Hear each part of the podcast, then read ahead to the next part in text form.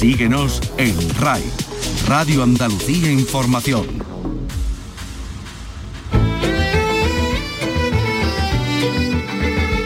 En RAI, Andalucía es cultura. Con Antonio Catón. ¿Qué tal? Buenas tardes. El gobierno se compromete a impedir que los murillos de Abengoa y de la Fundación Focus salgan de Sevilla como consecuencia de la crisis de la empresa de renovables. Así lo ha dicho el ministro de Cultura en una visita a la fábrica de artillería de la capital hispalense. Carlos López, ¿qué tal? Buenas tardes. Buenas tardes. Pues sí, Miguel Iceta ha dicho literalmente, aproximadamente, que no descarta pujar por el San Pedro y el Santa Catarina para que no abandonen la ciudad. Sus declaraciones se enmarcan en la visita a artillería, donde también se ha mostrado su apoyo a participar en la producción del futuro centro Magallanes de iniciativas culturales que tendrá su sede aquí. También les vamos a contar que se ha firmado hoy el convenio que permitirá, llenar de contenido el Museo Ibero de Jaén y hoy estamos con dos de los nuestros que son grandes en la música. No me importa lo que digan, solo sé lo que yo siento. Quieren saber quién soy y me presento, soy diverso. Miguel Poveda abre el Flamenco Festival de Nueva York mañana, el festival que se celebra en la capital del mundo y también en Los Ángeles y en Miami. Y por primera vez actuar en solitario en Nueva York. Va a estar con nosotros en directo a partir de las tres y media y hoy además escucharemos las reflexiones de un pianista de renombre internacional. El sevillano Juan Pérez Floristán, cuyo concierto de mañana en el FEMAS ha sido suspendido, nos va a contar cómo entiende el repertorio romántico, los lied de dos grandes de Beethoven, de Beethoven y Schubert. Yo sé que Beethoven normalmente se le considera un tótem eh, indestructible, ¿no? Eh, que no se puede derribar y que todo lo que tocaba Beethoven era oro. No es talmente así. A la amada lejana es un ciclo maravilloso, pero que sobre todo creo que brilla cuando es puesto al lado del que realmente llevó el concepto del ciclo de canciones a su madurez, que fue Schubert. Hablaremos de la música del arte en general y hoy que se han repartido los llamadores en Canal Sur Radio, pues le hemos llevado un par de ellos. Javier Vela presenta esta tarde en Cádiz su primer libro de relatos titulado Guía de Pasos Perdidos. Vicky Román, buenas tardes. Hola, buenas tardes. El poeta afincado en Cádiz plantea unos relatos con la soledad y la comunicación eh, en distintas edades como temas centrales de, los mismos. Lo va a presentar esta tarde en la Fundación Carlos Edmundo de Ori en la capital eh, gaditana dentro del ciclo Letras Cruzadas. Después de dos años suspendida, vuelve la Noche Blanca del Flamenco a Córdoba, va a abrir la Estrella Morente, pero también estarán, por ejemplo, Argentina, Soledad Morente o Cortés. Va a inundar de flamenco la ciudad de Córdoba el próximo 18 de julio. Comenzamos con la realización de Ángel Rodríguez y la producción de Ray Angosto. Andalucía es cultura, con Antonio Catoni.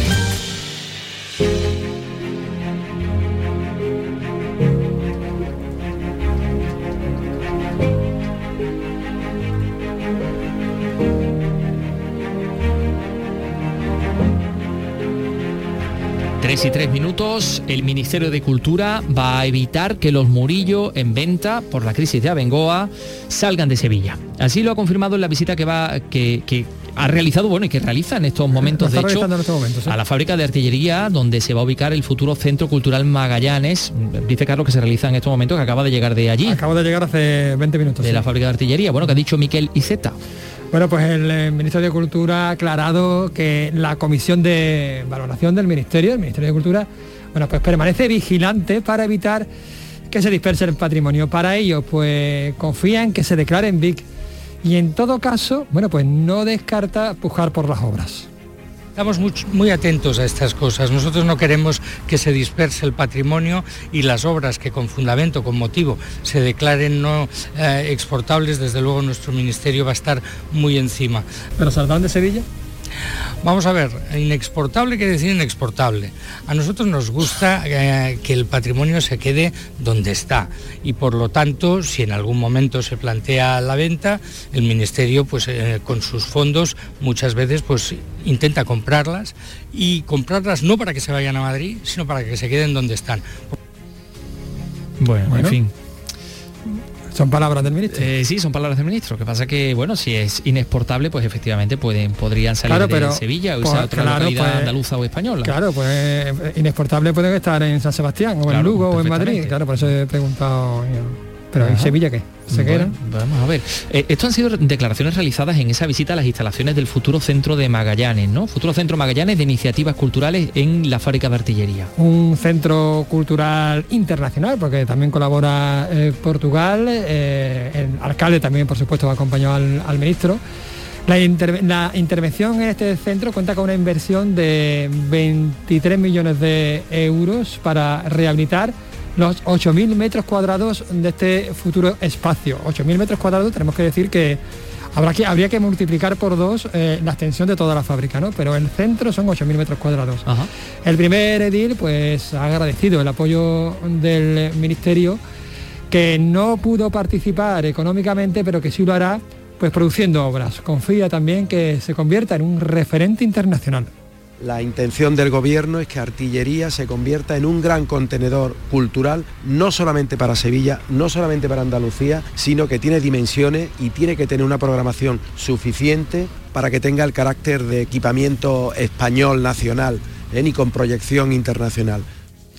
Además también, Antonio, mañana tenemos que recordar que se va a celebrar aquí en Sevilla la conferencia de cultura, interseccional de cultura, por eso está aquí el, el ministro también, donde pues van a participar todos los responsables autonómicos de cultura para debatir pues el destino de las ayudas de los fondos europeos a, esta cuestión, a, cultura. Bueno, pues eso es lo que ha dado de sí la visita del ministro Miquel Iceta. Por cierto, no le he podido preguntar al, ministro, que, que, es un experto en estas cosas, sobre el flow, porque creo que hablasteis ayer de mí, en, esta, sobre esta cuestión me, lo han chivado a Ahora no viene aquí ahora viene con los trapos sucios. Bueno, bueno, bueno, bueno. Claro, es que ayer estuvimos hablando del swing y del flow de Carlos López. Pero eso mm, mejor lo vamos luego, que ahora estamos en temas más serios. Eh, a ver, y en temas patrimoniales, que además también tiene que ver con las instituciones, porque por otra parte, hoy también es noticia en Andalucía, que la Junta y el Gobierno Central han firmado un protocolo por medio del cual pues se va a dotar de contenido el Museo Ibero de Jaén, que lleva abierto durante unos meses con una exposición magnífica, pero solo con una, con una exposición. Hay que dotarlo de contenido y por medio de este convenio, pues más de 2.600 piezas íberas que hay repartidas por un montón de museos de titularidad estatal, algunos de ellos además gestionados por el gobierno andaluz, van a llegar al Museo Ibero. No sabemos mucho más, la verdad. Todo lo que sabemos nos lo resume César Domínguez en Jaén. Adelante, César. Esas 2.600 piezas que podrán verse en el Museo de Arte Ibero de Jaén procederán de colecciones exhibidas en museos arqueológicos como el de Almería, Córdoba, Granada, Sevilla y por supuesto los de Jaén y Linares. Tanto el secretario general de Cultura del Ministerio como la consejera han coincidido en señalar el importante revulsivo que esto va a suponer para que el Museo Ibero se convierta en el referente nacional del arte. Víctor Franco, Patricia del Pozo. Que hoy es el día de decir van a venir más de 2.600 piezas que van a hacer de este museo el referente de arte ibero en España. A las que se tienen que unir también, como he dicho en mi anterior, intervención, todas las piezas eh, íberas de titularidad autonómica que están dispersas en los distintos museos de Andalucía. Y queridos amigos, pues casi, casi, casi rozamos las 6.000 piezas que compondrán la colección permanente de este museo. Queda por decidir si llegarán piezas de relevancia e interés científico de los fondos del Museo Arqueológico Nacional. Pues ahí sobre esto también tiene mucho que decir el ministro Iceta, que hoy está en, Andalucía. Enseguida vamos a escuchar a Juan Pérez Florizán, el pianista sevillano. Su concierto en el, en FEMA se ha suspendido, luego les vamos a contar qué, qué ha pasado, al menos lo que sabemos hasta el momento de ello pero hemos tenido con él esta mañana una conversación fantástica sobre la música, sobre el romanticismo, sobre la ciudad, sobre el arte, sobre, sobre un montón de cosas. Bueno, eso va a ser después de, esta, de unos segundillos, son las 3 y 9 minutos. Andalucía es cultura, con Antonio Catoni. Si te atrae el flamenco, pero siempre te pareció un mundo complicado y difícil de acceder, te invitamos a descubrirlo con Flamenco para no iniciados de una manera sencilla, didáctica y amena. Disfruta de la historia de esta manifestación tan nuestra y conoce a los intérpretes más importantes, los distintos palos, sus características y los hitos más significativos que han conformado el flamenco. En Nocturno, en RAI, Flamenco para no iniciados. Los miércoles desde las 11 de la noche con Lourdes Gálvez del Postigo. RAI, Radio Andalucía Información. En RAI, Andalucía es cultura.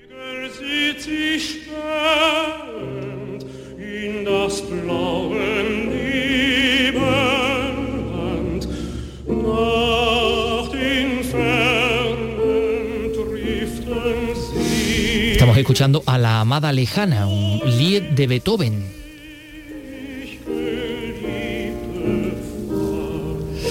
Iba a escucharse en el concierto de Juan Pérez Floristán y el tenor Ian Bostrich eh, mañana en el FEMAS en Sevilla, pero ese concierto ha quedado suspendido. Eh, porque el tenor pues eh, no ha podido desplazarse a Sevilla por un, por un imprevisto. Desde luego que es, una, que es una pena, porque iban a interpretar el canto del cisne, el mundo de las canciones de los Lied de Beethoven y de Schubert, eh, al que pertenece efectivamente esta pieza que estamos escuchando. Y es que sin el Lied del mundo del romanticismo pues no podríamos, no podríamos comprenderlo. Se trata de una fusión de la poesía, de la música, que sirvió de expresión a la sociedad de su tiempo en el vehículo de los grandes temas románticos como el amor, el deseo, la naturaleza, la noche, la nostalgia y que fue modelando las eh, mentes de las emergentes clases burguesas. Bueno, en ello Beethoven y Schubert se complementaban absolutamente. Esta mañana, antes de conocer la suspensión de ese concierto, hemos visitado a Juan Pérez Floristán para hablar de ambos compositores, para hablar de la música, del arte en general y ha sido estupendo escucharle y queremos compartirlo con ustedes. Así que aquí está el resultado.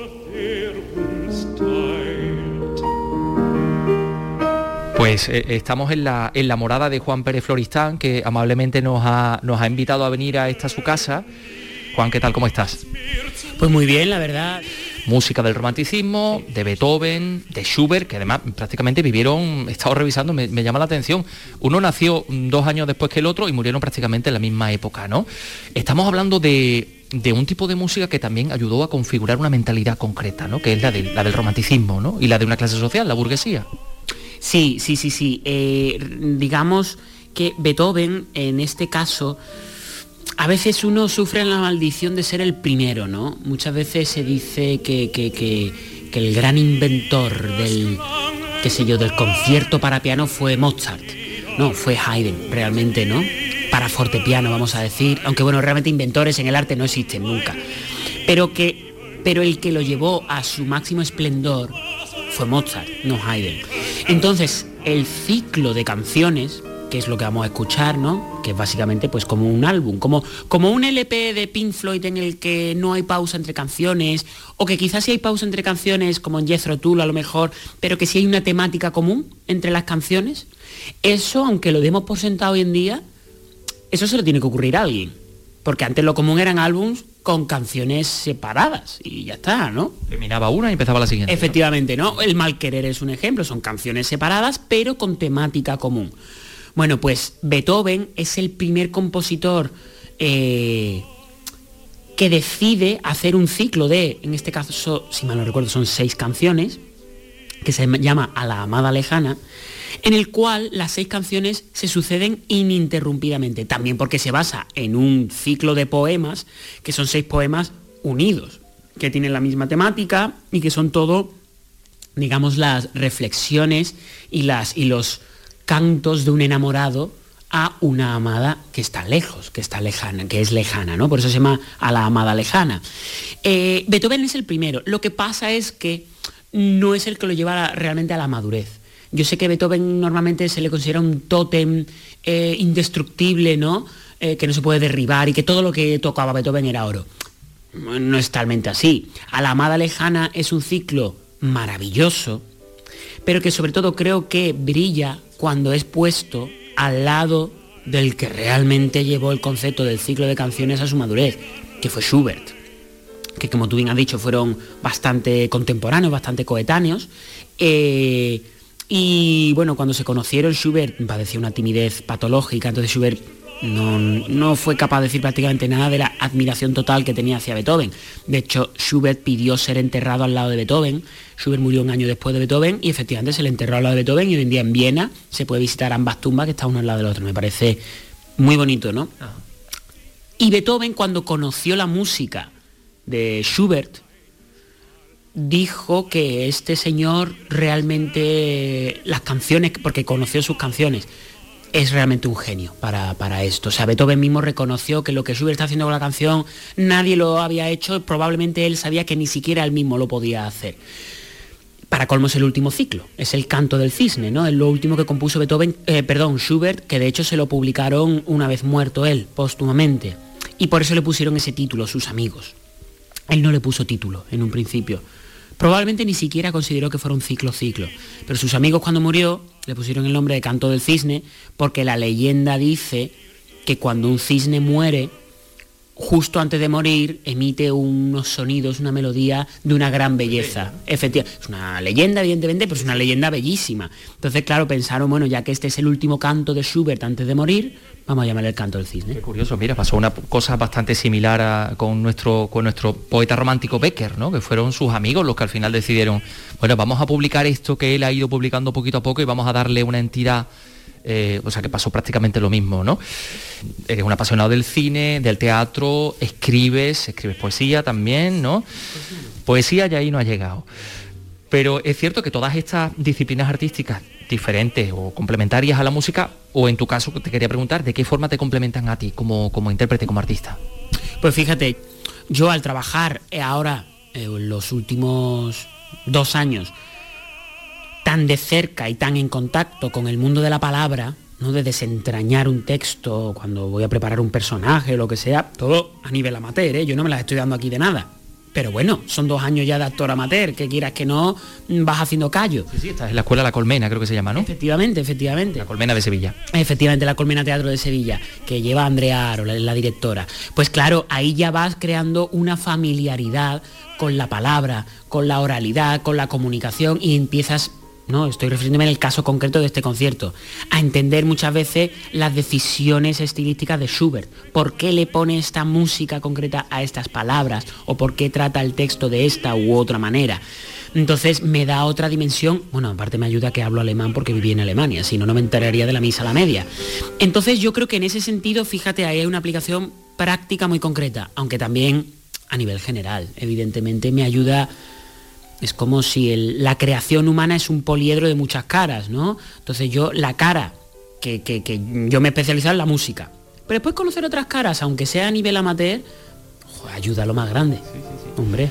Bueno, y, conocer de todo tipo de música, ¿no? Has estado ahí haciendo mención a, música de permite la expresión eh, de, de, muchos géneros musicales, aunque sé que la palabra género no te gusta a ti especialmente, por cierto, que estamos en, eh, una zona preciosa como es la judería de, Sevilla, en un lugar eh, maravilloso, rodeado de naranjos. La ciudad también se está preparando para la Semana Santa, que me estoy acordando ahora mismo que te he traído, que te he traído un par de llamadores que, que los están repartiendo esta mañana, el, programa de la Semana Santa.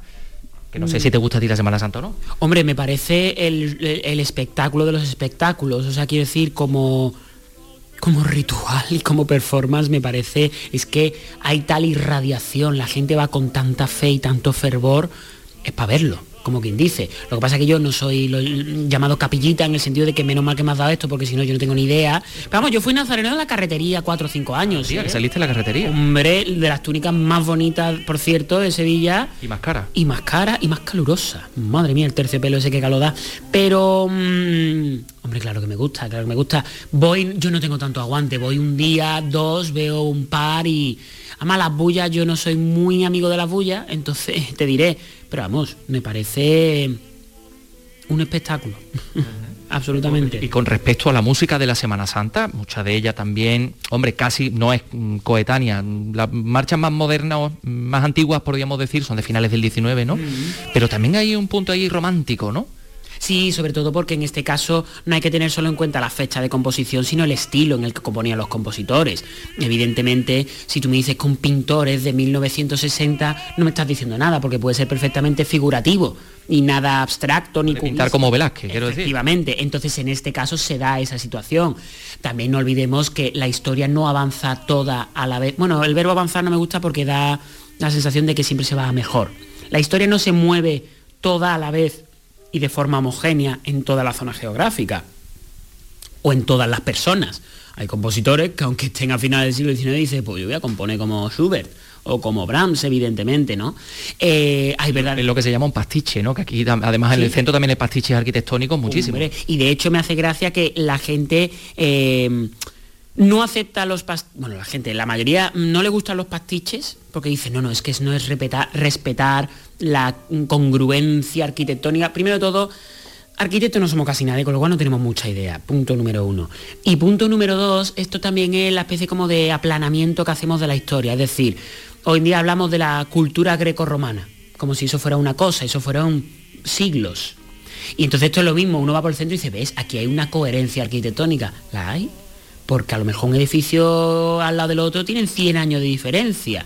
100 años mucho tiempo, pero ya todo nos suena antiguo. O es como cuando uno va a ver una obra de teatro así de, de, de Lope de Vega, lo que sea, y la gente va vestida a la antigua. Y llevan como unos, unas calzonas, no sé cuándo, y dices, sí, pero es que a lo mejor 50 años después ya no se llevaban esas calzonas.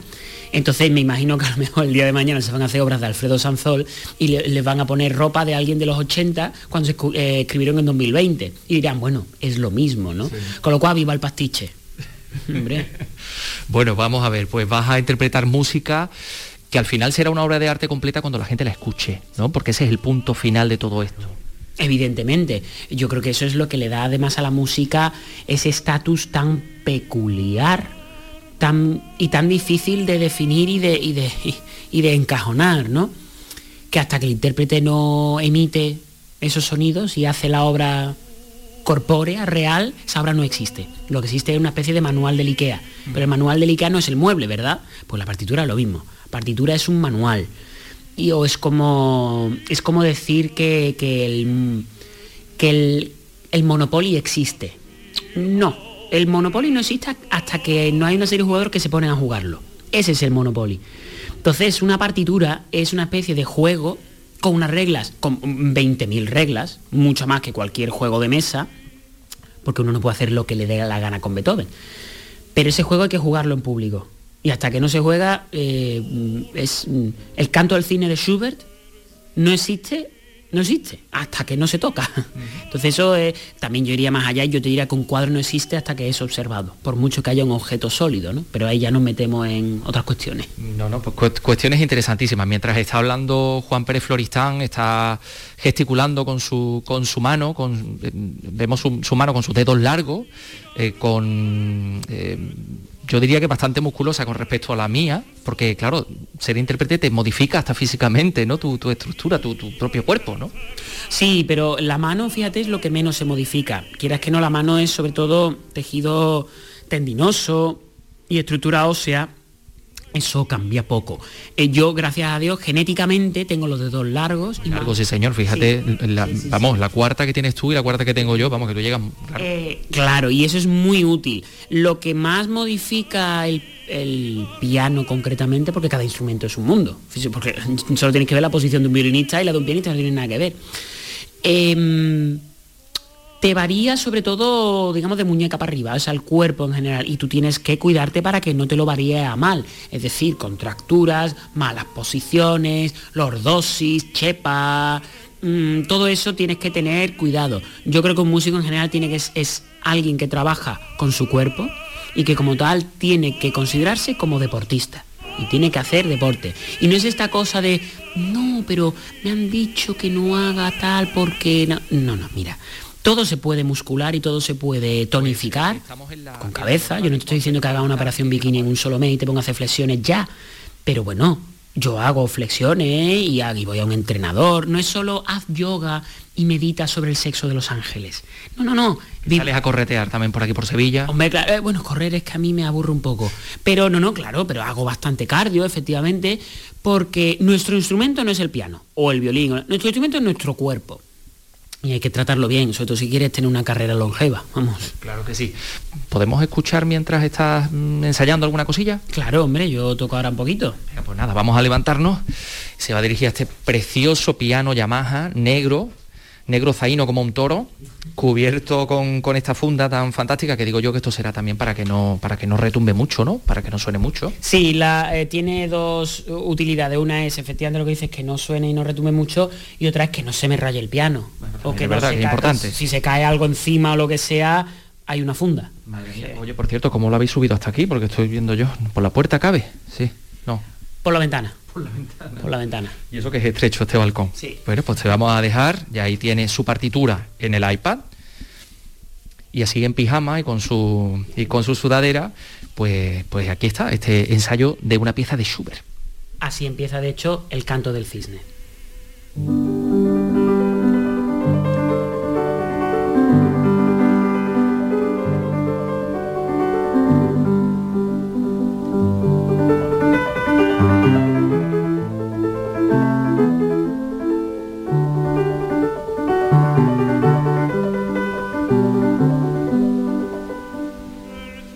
Gracias, Juan. A vosotros, muchas gracias.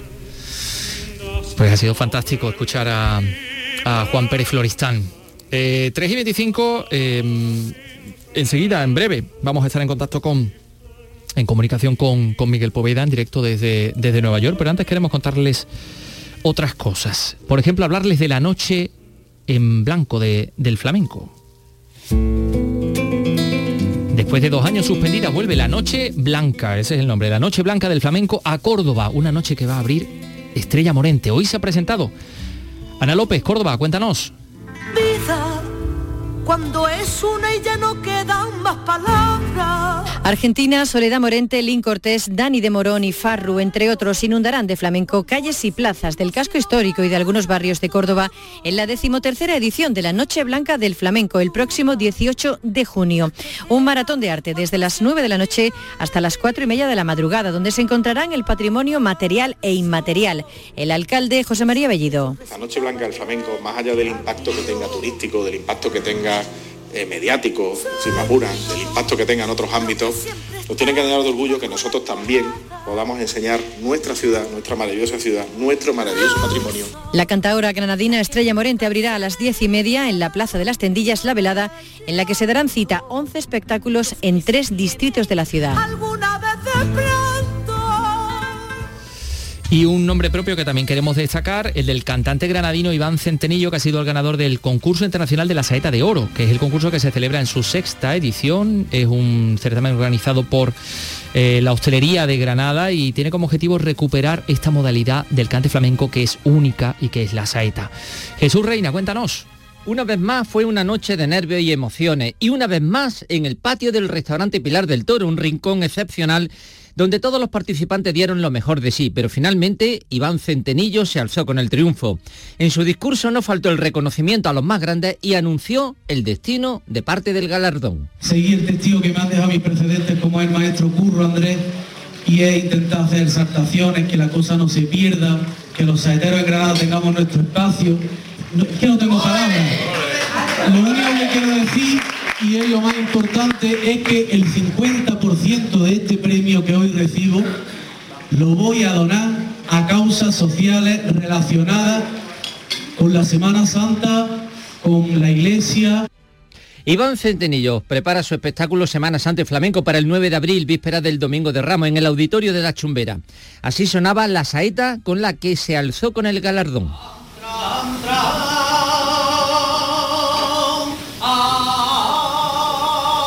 Por cierto que Canal Sur concedió un premio especial a la mujer mejor clasificada que recayó en la saetera Sonia Leiva.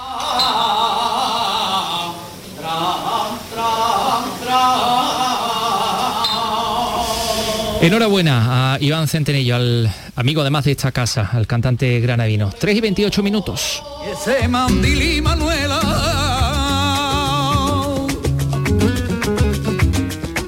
Ese Manuela tiene ya todo partido de mi alma, yo te voy a dar uno mío.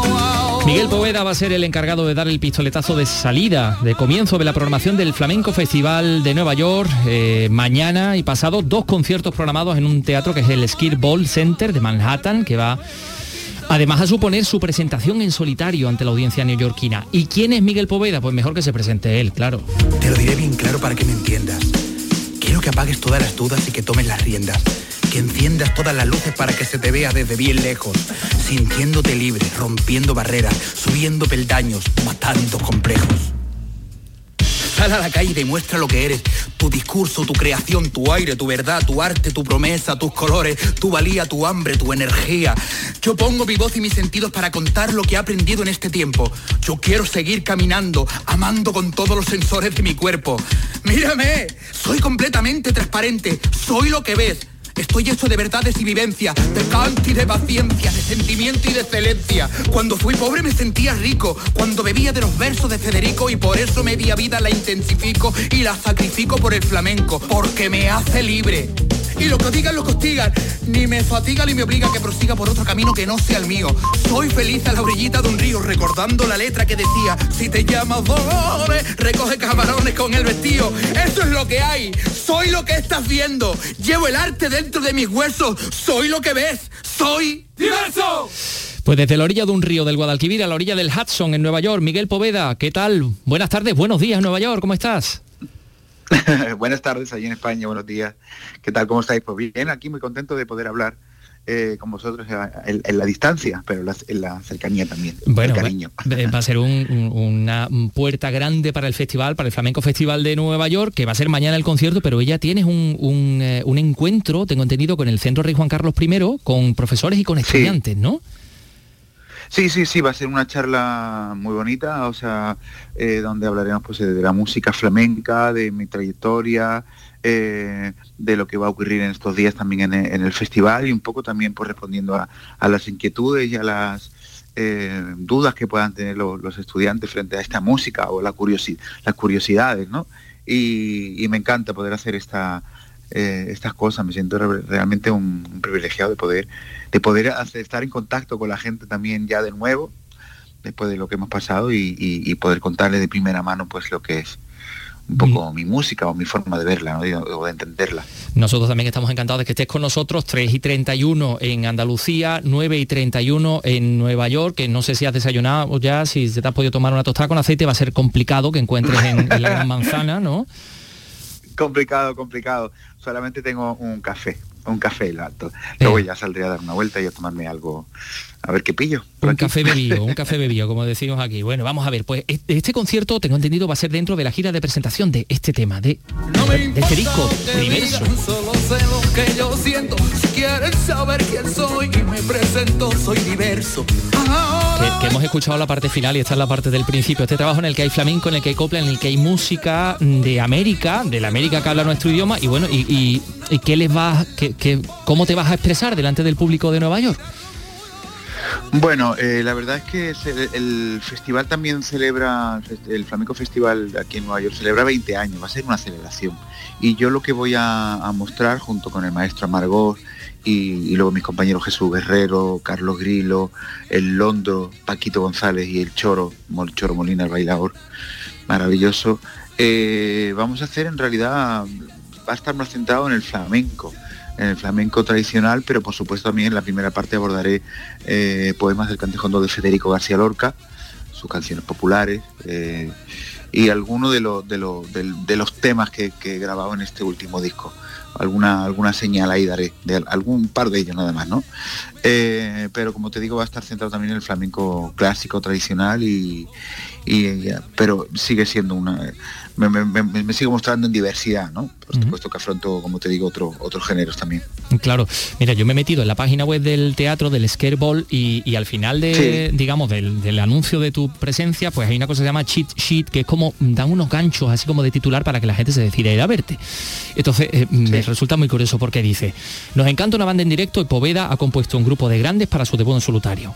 Nos encanta la unión de música y danza. Si eres bailón, puedes intentar bailar algo de flamenco en el lobby, en, el, vestíbulo. Y tercera razón, si hace mucho tiempo que no viajas al extranjero, deja que Poveda te lleve con su voz a España desde, desde la comodidad de tu terciopelado asiento en este nuevo teatro Scareball, ¿no? Que tú vas a ser para muchos que te van a ir a ver y además para gente también muy influyente, la imagen, la cara de España. Ah, bueno, ojalá, ojalá y, y deje también, es una responsabilidad realmente pero mm, yo creo que se trata eso de, que el flamenco vuelva otra vez a los teatros. Es un teatro que, también eh, abre sus puertas por primera vez después de, dos años. Y, aparte de la celebración de los 20 años del festival, es, todo es una celebración, en definitiva. Y, mostrando, haciéndoles viajar la intención es, eh, o el cometido es hacerles viajar por las emociones, eh, que parten desde la música flamenca, como te digo, tradicional, pero que después eh, nos invita a volar en libertad y en eh, pues es simplemente un encuentro de, música que viene de, España, andaluza y con, la poesía de nuestro más poeta más universal que es don Federico García Lorca y, bueno, y de alguna manera a ver si, si, esos corazones se conquistan también con, nuestra música. Yo creo que sí, ¿eh?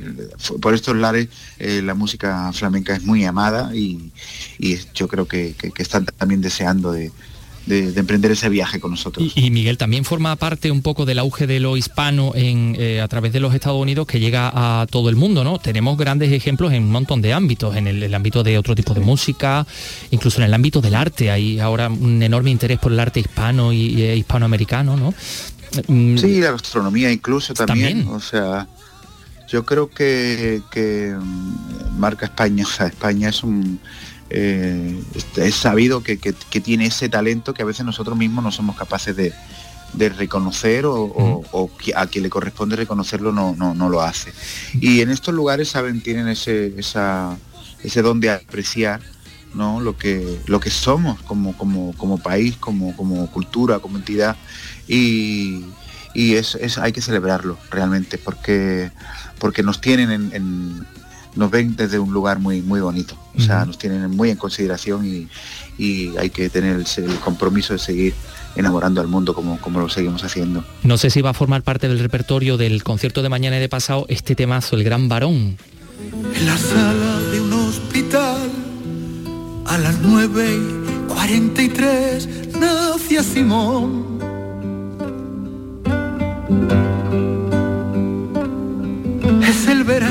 Vaya, vaya versión que, has hecho de este, de este tema tan, tan emocionante, ¿no? Sí, realmente era. Yo tuve la, he tenido la necesidad de, volver a, hacer esa historia, ¿no? Ponerla en los días de hoy. En, Latinoamérica es un tema muy, muy, muy conocido y además con un mérito increíble cuando se compuso en los 80 eh, y en ese contexto, en ese entorno que, a priori parece como que es muy conservador, ¿no? Y hablar de, de, contar la historia de un transexual, transexual que se que muere enfermo de SIDA en un hospital era algo arriesgado, pero eh, caló mucho en la gente. Y, yo lo querido rescatar, volver a, tocar esa temática dentro de, este concepto de diversidad. Y no, no sé si lo voy a cantar estos días aquí. Sé, en Los Ángeles sí que lo voy a hacer, porque algunos de los músicos que grabaron este tema tocaron desde Los Ángeles y están allá. Entonces los he invitado a subir al escenario y, y ahí sí que van a estar. Pero aquí no he pensado, no había pensado hacerlo. Pero ahora que me lo que me lo pones, oye, pues igual, igual sí, improviso ahí. Igual suena, ¿no? En, el, en la ciudad de Stonewall. Pues mira, sería fantástico que, sonara. Em, igual hay una parcelita para la canción andaluza. Eh, ¿A ciegas va, vas a cantarla para, para la gente de Nueva York? Sí, seguramente cogemos el estribillo, que lo hago a veces como un pequeño pupurrí, ¿no? De, esas, canciones y cojo solamente el estribillo, ¿no? Como recuerdo a pues a, pues, una, copla que me dio muchísimo porque sin esperarlo, pues eso, Pedro Almodóvar la, me, la, pidió para que la cantara en la película Los Abrazos Rotos y tuvo mucha repercusión y mucha gente me conoció por por ahí, por, la película de Pedro Almodóvar. Es que, mira, Miguel, nosotros hablamos desde, el pabellón de Andalucía de, Sevilla. Me contó a mí un técnico que no sé si se habrá equivocado o, estaba confundido, que tú esta, este tema lo, conociste en estos estudios de Canal Sur, que te pusieron este tema y dijiste, ¿esto qué es? Y te quedaste tan eh, impresionado. No sé si fue aquí o no, me equivoco. No, no, no, no, fue a través de Alberto Iglesias y, a ver, yo le propuse a Alberto Iglesias, este gran músico que hace las bandas sonoras para, eh, para las películas, sobre todo de Almodóvar, Almodóvar sí, sí. que le propuse que grabara, hiciese el arreglo de alguna de las coplas, ¿no? Entonces él no podía porque estaba muy liado. Y, y de repente él se quedó con eso en la cabeza y una vez que estaba paseando por las Ramblas de Barcelona, entró en una tienda de, música y pidió partituras de copla. Y la primera que le salía por orden alfabético era a ciegas, ¿no? Y entonces cogió esa partitura, se la enseñó al Modóvar y dijo, esta copla es una maravilla que la cante Poveda. y entonces me la propusieron y yo no la conocía, pero fue Alberto Iglesias un poco la del que, mira, fíjate, un hombre que yo lo estaba llamando para un, para un arreglo de un disco de copla y, yo no la conocía y me la, y me la descubrió él, que él no conocía el género de las coplas, ¿sabes? Sí, sí, sí, Muy curioso. Alberto Iglesias que ha estado nominado a, a, los Oscars. Bueno, pues eh, el domingo de Ramos creo que vas a estar en Miami, que yo qué sé, no sé si caerá una saeta en Miami. Eh, por ser Domingo de Ramos, porque, ¿eh? oye, es que hace unos años te escuchamos una seta maravillosa, Gran Poder, eh, acompañado por la banda de las Tres Caídas de Triana en, Sevilla, que nos dejó, mm, en fin, maravillados, ¿no? Igual suena. Pues, pues mira, no, es mala, no es mala idea, no es mala, idea. ¿Sabes? Estaría, estaría genial mandar ese piropo ese. Yo siempre le tengo un respeto a todos los saeteros, o sea, yo no, no, no, no soy ateo, realmente, honestamente, me encanta y, bueno, viene de la rama de los martinetes y del cante que me gustan también, y eso sí que lo he cantado, pero hostia, es que la saeta tiene, tiene algo, una profundidad ahí que a mí, me da muchísimo respeto, por eso lo canté aquel día como piropo a Sevilla, como un agradecimiento por toda la, inspiración que a mí me ha dado durante tantos años Sevilla, ¿no? Y porque yo me he emocionado muchísimas veces escuchando bandas saetas, escuchando eh, a la banda eh, Las Tres Caídas, viendo al Gran Poder, al Cristo los Gitanos, la Macarena, la Esperanza de Triana, al Cachorro, en fin, todo eso estaba ahí en, mi, en mi corazón. Y, yo lo hice simplemente como, como devolví, queriendo devolver un poco ese tanto que me había dado Sevilla, ¿no? Pero sí que puede ser bonito, eh, hablando contigo Antonio, o sea, en esta, en esta entrevista me está dando al final. Dando ideas al final. Estos conciertos. Así que, estaría bonito desde Miami lanzar ahí un. El, ¿Perdón? Que me vas a tener que llevar de gira, ¿o no? Que es que en Miami hay una Macarena también, por cierto. ¿eh? Sí, sí, sí, sí, hacerme los, guiones. en Miami hay, hay una hermandad de la Macarena que sacan, sacan la comunidad católica de allí de, los cubanos, que hay allí todo. Sí, sí, sí, sí, ahí hay una, una imagen de la Macarena, ya, ya te contarán, seguro que te contarán. Bueno, Miguel Poveda, pues te, vamos a dejar porque esta hora es un poquito flamenca, 9 y 9.41 en, en Nueva York, 3 y 41 aquí, en, aquí en Andalucía, pero te mandamos un abrazo enorme desde tu tierra, que también es esta, que también es Andalucía. Así que que disfrutes, que, hagas disfrutar y estamos orgullosos de que, de que seas nuestra cara ¿eh? y nuestra y nuestra Ay, Muchísimas gracias. Bueno, luego pasarán muchos artistas también, la verdad que el festival tiene, trae a mucha, a mucha gente de mucho talento y, esperemos entre todos dejar a nuestra cultura en el, mejor de los puestos. Donde tiene que estar. Gracias Miguel, un fuerte abrazo desde tu tierra. igualmente para ti Antonio, un besito a todos los andaluces. Adiós. No tienes que darme cuenta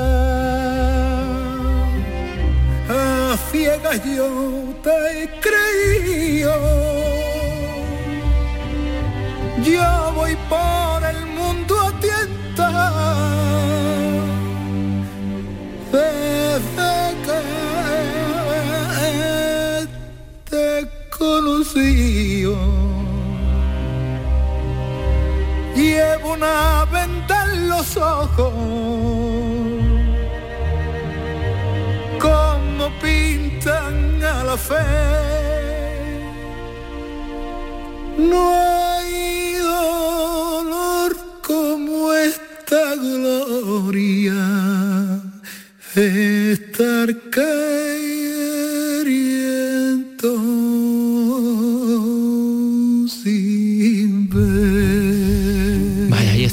Miguel Poveda, que nos deja sin, sin voz prácticamente. Son las 3 y 42, enseguida escuchamos a Javier Vela, que hoy presenta libro, libro de relatos en Cádiz.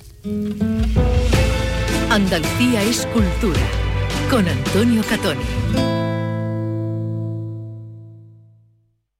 Los principales contenidos informativos de cada provincia de Andalucía están en Nocturno en RAI. Las mejores entrevistas de actualidad las tienes en el programa Resumen de la Medianoche. Con los protagonistas de cada día porque son noticias. De lunes a viernes en la medianoche, Nocturno en RAI. Andalucía en local.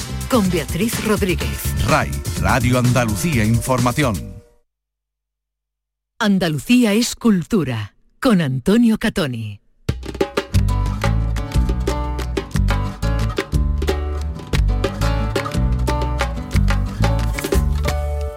El poeta Javier Vela, galardonado entre otros con los premios Loewe y el Iberoamericano de Poesía, presenta esta tarde en la Fundación Ori, en la capital gaditana, el que es su primer libro de relatos, Guía de Pasos Perdidos. El escritor afincado en Cádiz ha hablado antes con nosotros de estos cuentos en los que aborda la soledad y la pérdida con el mar como fondo en muchos de ellos. Hola Javier, ¿qué tal? Bienvenido. Hola, ¿qué tal? ¿Cómo estáis? Bueno, pues aquí con tu, con tu libro, con esta guía de pasos perdidos, el primer libro de, relatos de, bueno, de un premiado poeta y donde el eco poético, bueno, pues está también en, el fondo y, en la forma ¿no? de estas 11 historias que comparten además, entre otros puntos comunes, que luego vamos a ir viendo, pues esa soledad ¿no? que envuelve a sus protagonistas y a menudo también narradores, ¿no?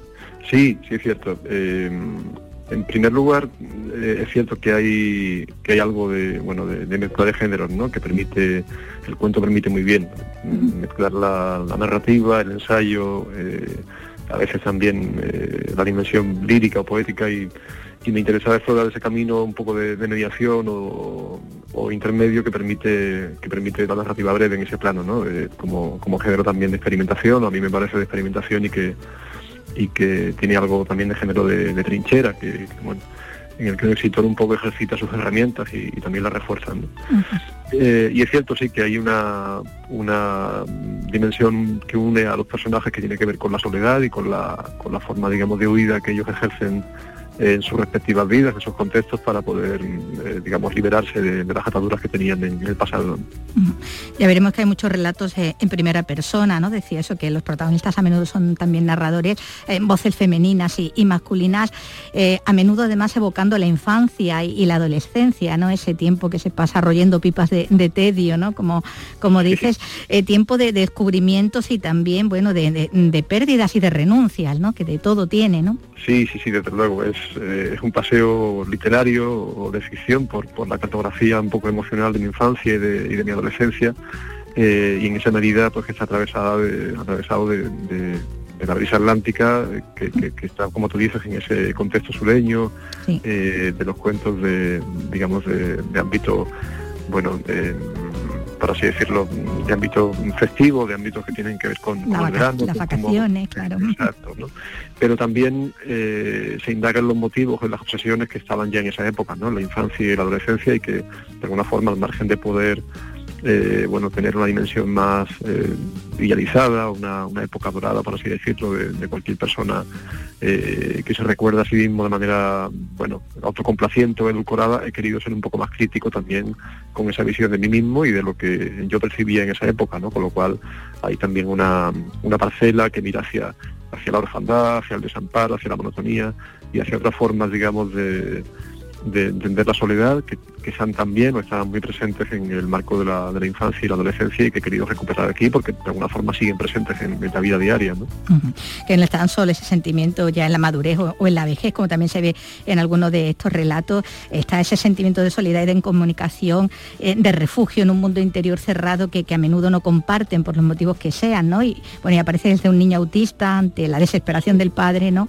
Hasta un viejo pescador en, en su última travesía, ¿no? Este ya muy crepuscular, como decimos, eh, abarca todas las edades, ¿no? Esa, esa sensación, ¿no? Sí, sí es cierto que abarca, abarca todas las edades y hay una voluntad manifiesta de, digamos, de estructurar el libro no de manera ordenada, pero sí con, una secuencia clara de, experiencias, bueno, que tienen que ver, de experiencias vitales que tienen que ver con, con, no solamente con la infancia y la adolescencia, sino también con cómo eso se percibe en la madurez y cómo se produce ese cambio hacia, hacia lo que entendemos por vejez, ¿no? por, una etapa ya más, más avanzada de la vida. Y, desde luego que son, son etapas eh, que se comunican entre ellas, ¿no? no están exentas y en el libro se producen regresiones y también anticipaciones de los personajes que desde el punto de vista psicológico permiten al lector, creo, eh, entender, digamos, esa secuencia de vida de una manera más integral. ¿no? Hay como tú dices también, una sensación de pérdida eh, que es común a los personajes, ¿no? Y que, que de alguna forma lo, lo une y, y que entienden también que, tiene raíces en el, en el pasado profundo, ¿no? Esa idea de que, bueno, las obsesiones que no se comunican, que no salen a la luz, terminan convirtiéndose en vinagre freudiano, eh, aquí está muy presente, ¿no? Y, de alguna forma siento que con los fantasmas pues eh, conviene llevarse bien. bueno, decíamos que bueno que hay mm, aspectos no comunes en, estos relatos, bueno, independientes porque lo son, pero con, con ese eh, con, ese hilo común, ¿no? Con ese hilo conductor que hay entre todos ellos. está el mar también, ya lo, decías antes, ¿no? Muchos se localizan en, la costa.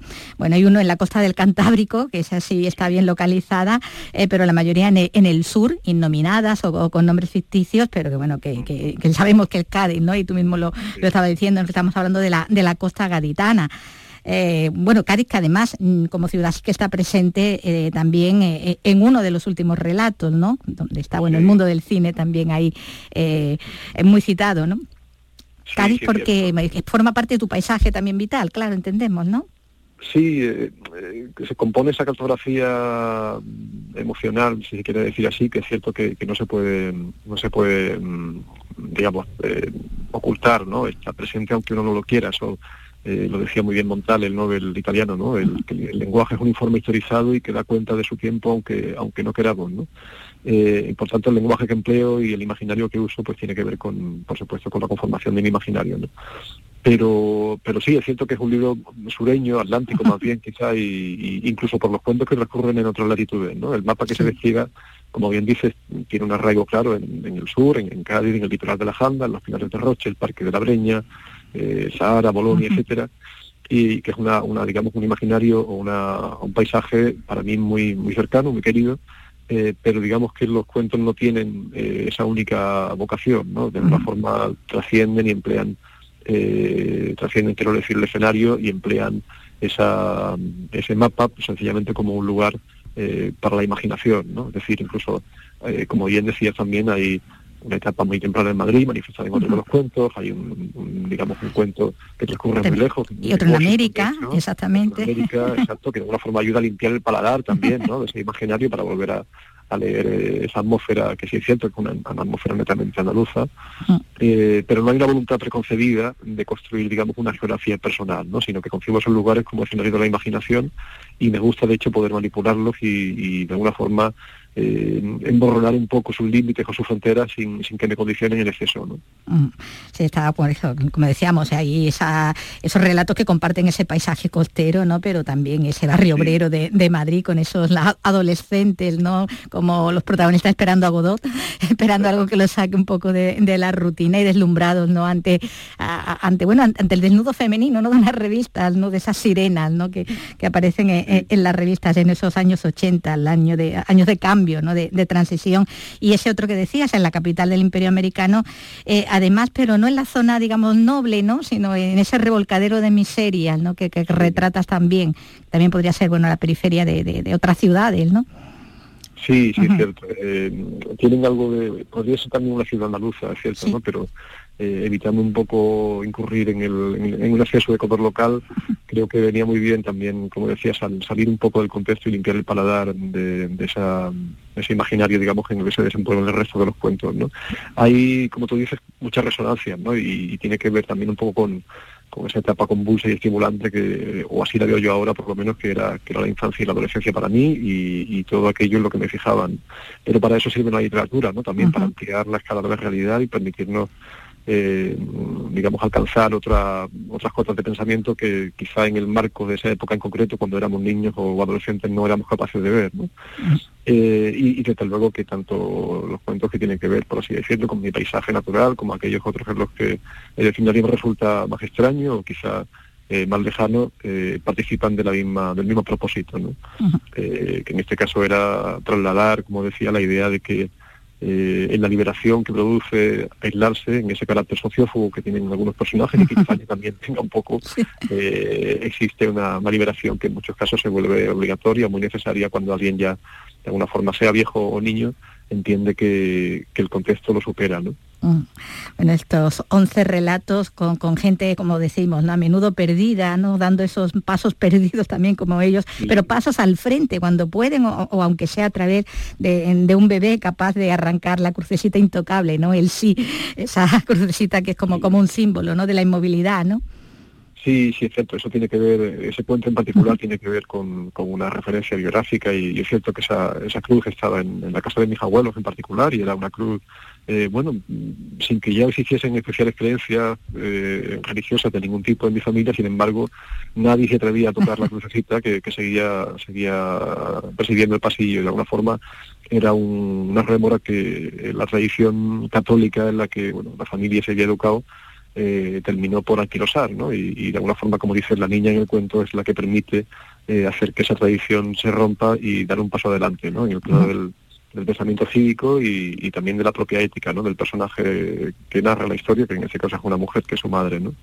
Eh, hay otros cuentos también con, con digamos, con una con una referencia o con un asiento biográfico, pero eh, es siempre muy al sejo, ¿no? Y en todo caso siempre en beneficio de lo que la narración pida, de manera que, digamos que instrumentalizo, claro, la referencia de vida, como no puede ser de otra forma, para intentar que la, los cuentos tengan una dimensión eh, o una vocación literaria más allá de lo que mi vida pudo o no pudo contener de cierto en esa en, ese, en ese marco, ¿no?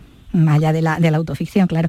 Bueno, muchos muchos relatos que, hablan de eso, de momentos de, como hablamos antes de la soledad, de la pérdida, momentos de, ruptura también, ¿no? De, separaciones que a veces, bueno, eh, muy súbitas, ¿no? Muy inesperadas, ¿no? Que descolocan también, ¿no? Lo que hace también, bueno, que, que, el narrador, el protagonista o la protagonista eh, se encuentre en esa situación que decíamos antes de, pérdida, ¿no? Y, en otros momentos, bueno, pues por la muerte, ¿no? Y, salen ahí eh, relatos tan poéticos como el titulado Romanticismo, otro también en, la costa, ¿no?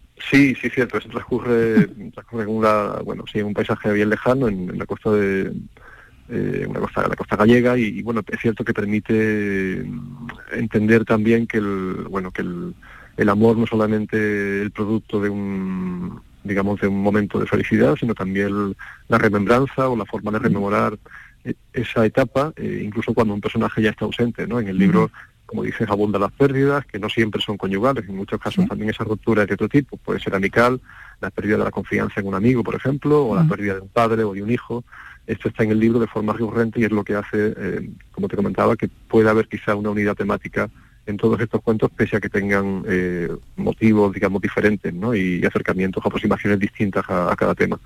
Pero es cierto que, sí, que permanece, digamos, una misma mirada en todos ellos que apunta a esa vocación, bueno, de, restaurar las pérdidas, en este caso, y también de observar cómo han sido esas rupturas vitales que permiten construir la madurez desde otro punto de vista. Bueno, eh, llega, como decimos, este, este libro de, relatos después de una trayectoria mm, extensa eh, en la poesía, sí, como dice, seguiré publicando, escribiendo al menos, intentándolos eh, acabar, que ya es bastante, eh, algunos cuentos que están en esa misma línea.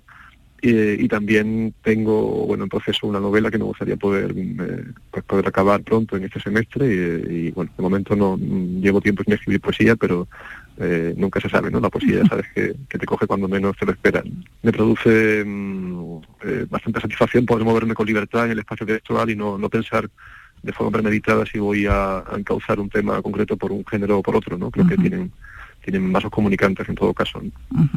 En los que te mueves, bueno, pues eh, igual de bien como, como vemos. Pues muchísimas gracias Javier Javier Vela por este libro de, relatos Día de Pasos Perdidos que, que acabas de publicar eh, en Páginas de Espuma. Muchas gracias, un saludo.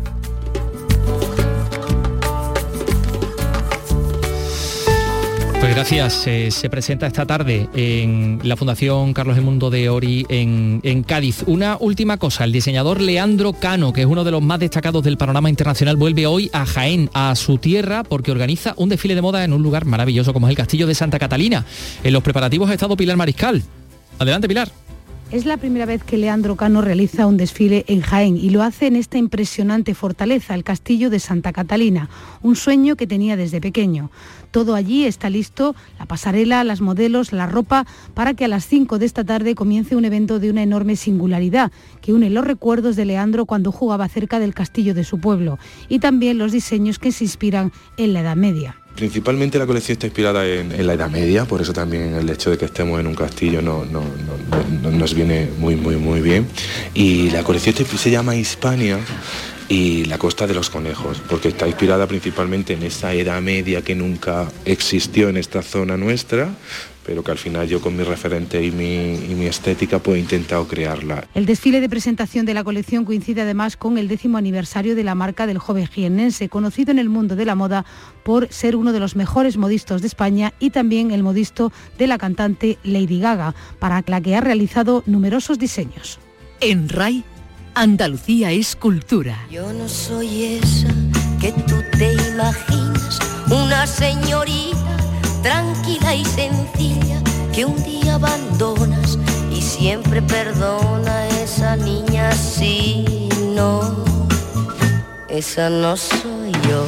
Tenía solo 61 años, hace hoy 13 que nos dejaba Maritrini, cantautora española que triunfó en la década de los 70 y 80, que vendió millones de discos con una personalidad marcada, defensora del feminismo, Maritrini, una figura esencial de la música de la transición, que era murciana, de Caravaca de la Cruz, y bueno, incluso fue nombrada por el Pleno del Ayuntamiento de Murcia hija predilecta. Con su música nos vamos con esta estrella en el jardín. Hasta mañana, adiós.